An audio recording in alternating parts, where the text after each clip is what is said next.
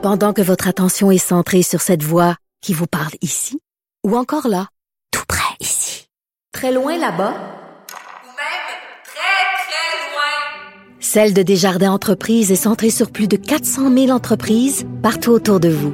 Depuis plus de 120 ans, nos équipes dédiées accompagnent les entrepreneurs d'ici à chaque étape pour qu'ils puissent rester centrés sur ce qui compte, la croissance de leur entreprise.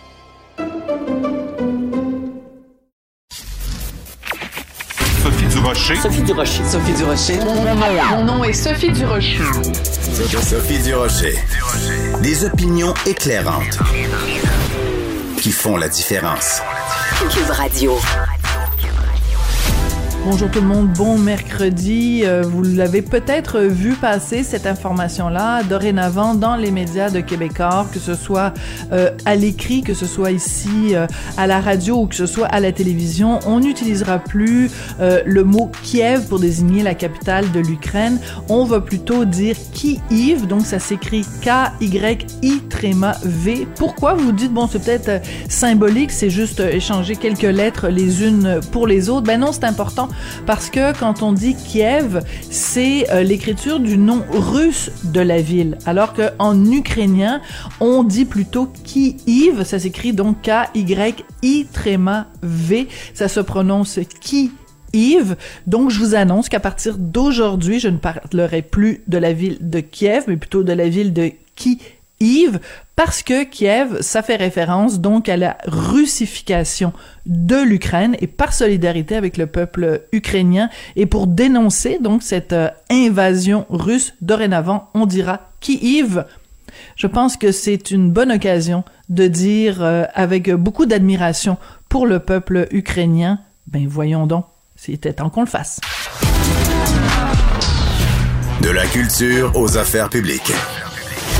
Vous écoutez Sophie Durocher. Cube Radio. Je vous le dis régulièrement à chaque fois que je me pose des questions sur euh, la réaction que je dois avoir avec euh, mon fils ou mes belles-filles. Ben, je me tourne vers Nancy Doyon, elle est conseillère en gestion familiale et euh, ces temps-ci, on avait envie de parler à Nancy pour une raison toute simple, c'est qu'elle sort un livre avec un titre vraiment intéressant.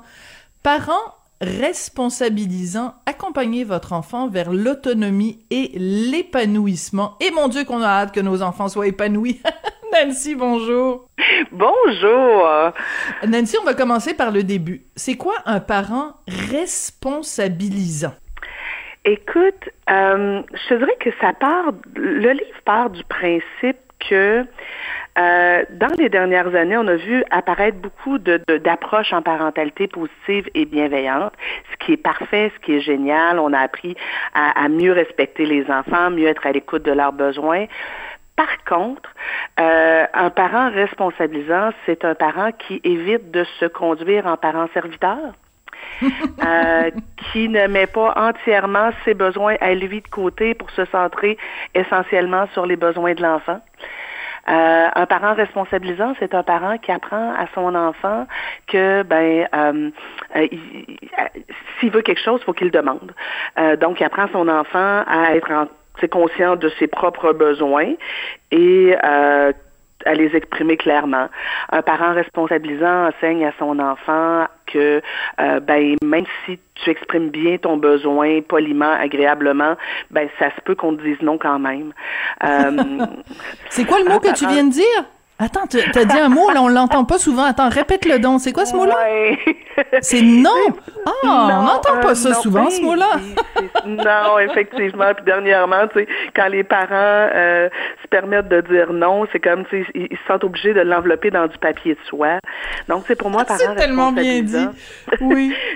un parent responsabilisant, euh, ben, explique et, fait vivre à son enfant des inconforts parce que dans la vraie vie, ben, l'enfant il va en vivre des inconforts et il faut qu'il apprenne à développer sa résilience puis la capacité de survivre à, à, des difficultés. Euh, un parent euh, responsabilisant va aider son enfant à réfléchir avant d'agir. Tu sais, je vois beaucoup de parents hélicoptères qui sont toujours derrière leurs enfants pour leur dire quoi faire, quand le faire, comment le faire, s'assurer qu'ils se comportent bien en tout temps, quitte à faire ses devoirs à sa place. Tu sais. Et euh, ben, Ben, un parent responsabilisant euh, permet, quand c'est possible, à son enfant de faire des choix, même s'ils sont louches, les choix, et euh, assumer les résultats de, de, de, ses bons ou mauvais choix.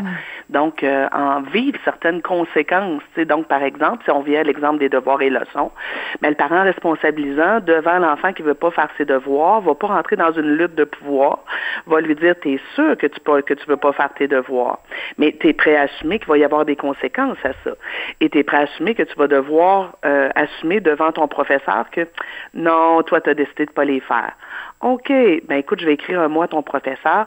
Euh, Olivier a refusé de faire ses devoirs, mais je t'annonce par contre que ben ce soir, il n'y a pas de tablette, il n'y a pas de, de, de jeux vidéo. Là. sais, on, on s'amuse quand on a fait nos tâches. Toi, tu choisis de pas faire tes tâches, ben tu choisis de passer le reste de la soirée à tourner un peu en rond, mon loup. Mais en, le parent responsabilisant embarque pas dans des luttes de pouvoir, essaie pas de, de, de contrôler son enfant à tout prix, va Oui. accepter que son enfant fasse des choix euh, inadéquats, mais qui prend ce qui vient avec. Oui, c'est ça. C'est-à-dire que ne pas faire ses devoirs, c'est un choix qui lui revient. C'est un choix qui est poche, mais euh, la conséquence, c'est que tu vas avoir une mauvaise note. Donc, oui. si tu veux faire un choix poche, assume les conséquences qui viennent avec. Euh, j'ai pris plein de notes dans, dans, dans ce que tu viens de nous dire, mais aussi en feuilletant euh, ton livre. Euh, une chose que je trouve extrêmement importante, c'est tu parles des différentes tolérances que l'enfant doit apprendre à développer. Tolérance aux frustrations, ça je trouve ça extrêmement important parce que je vois constamment et je le vois aussi chez moi euh, des enfants qui sont pas capables dès qu'ils ont pas exactement ce qu'ils veulent, ils sont pas capables de faire face à la frustration et surtout tolérance au délai. J'aimerais que tu nous parles de ça, la tolérance au délai. Ça veut dire quoi Nancy? Oui, en fait, c'est mon étape 2 où euh, je trouve que présentement, on a une génération d'enfants qui euh, ont été euh, surstimulés, qui ont toujours un adulte géo devant eux pour les animer, euh, et ils sont habitués que quand ils demandent les choses, ils les ont rapidement. Or, tu sais, la patience, elle, dé- elle descend pas du ciel miraculeusement à un âge euh, euh, X, tu sais. Donc, si on veut apprendre aux enfants à être patients, ben, ils doivent vivre des délais. Ça, s'entraîne. Euh, donc, ils, doivent apprendre à patienter dans toutes sortes de situations. Alors, tu sais, si moi, quand euh, euh, bébé a faim, je cours à pleines jambes dans, dans la cuisine pour me dépêcher à le nourrir, ben, mon enfant apprend que dès qu'il ressent un besoin, la faim, c'est supposé être comblé immédiatement. Si euh, chaque fois que mon enfant désire un jouet, une bébelle, on court la lui acheter, ben lui, ce qu'il retient comme message, c'est que dans la vie, je suis supposé obtenir ce que je veux rapidement. Mais tu sais, la tolérance au délai, c'est aussi la base du sens de l'effort. Sais, si un enfant, on l'a habitué à tout avoir rapidement et facilement, quand il arrive à l'école et qu'il doit plancher sur un travail pendant une période, deux périodes, trois périodes, euh, buter sur des obstacles pour obtenir un, un bon résultat, ben ça, ça marchera pas là. Lui, c'est comme je suis supposé d'avoir tout ça vite. Et une des places où on a le plus de mal comme parents bienveillants à faire vivre des délais à nos enfants, c'est dans les demandes d'attention. Ah on oui. a l'impression, ben oui, on a l'impression que d'être un bon parent, c'est d'être disponible à notre enfant dans les secondes qui suivent euh, son, son désir. Tu sais, donc, on est en train de brasser les légumes euh, pour faire un sauté de légumes au repas. Notre enfant débarque avec un, un dessin. Ben, on a l'impression que pour être un bon parent, faut fermer le rond et euh, regarder le dessin de l'enfant. Or, si on le regarde dans 15 minutes, là, il devrait survivre. Euh, je vois des parents qui mangent avec leurs enfants sur les genoux. Bon, un bébé, je comprends, là. Mais tu sais, à 3-4 ans, ben, tu sais, oui, tu veux des câlins, tu veux des bisous, tu fais être sur mes genoux, ben, tu vas attendre mon cœur parce que là, je suis en train de manger, c'est pas le moment. Et c'est de Euh, faire, de se faire respecter euh, aussi, parce que oui. ce qu'on a vu quand même les deux dernières années à cause de cette satanée, tu sais, le télétravail, etc., l'enseignement à distance, c'est qu'il faut établir des règles, faut établir des limites, faut établir des bulles. Tu sais, mettons, euh, moi je suis dans mon dans mon bureau, je suis sur la table de cuisine en train de, de faire un zoom avec avec mes collègues. Ben c'est pas le temps, c'est pas le moment et c'est pas le lieu. Donc c'est une chose aussi qu'on a dû apprendre euh, pendant ces deux années de de, de pandémie, de d'établir des limites et de les faire respecter. Oui, et moi ce que je propose aux parents, c'est de le faire. Euh, en, arrêtant de se sentir coupable. Oui, on est un bon parent quand on fait vivre un délai à notre enfant pour lui donner un bisou parce qu'on est au téléphone. Parce qu'on lui apprend que ben, dans la vie, si quelqu'un veut pas te donner un bisou ou t'accorder son attention euh, immédiatement, ça veut pas dire qu'il t'aime pas. Sur le coup, il va se sentir un peu rejeté, puis après ça, il va constater que ben, j'en donne des bisous plus tard. Fait que je vais, au contraire, tu sais, sur, oui, je vais y faire vivre un inconfort sur le coup, mais après ça, euh, je viens bâtir sa sécurité affective. Hmm. Dire, ben oui, je suis important chez moi, même si je suis pas le centre de l'attention à temps plein.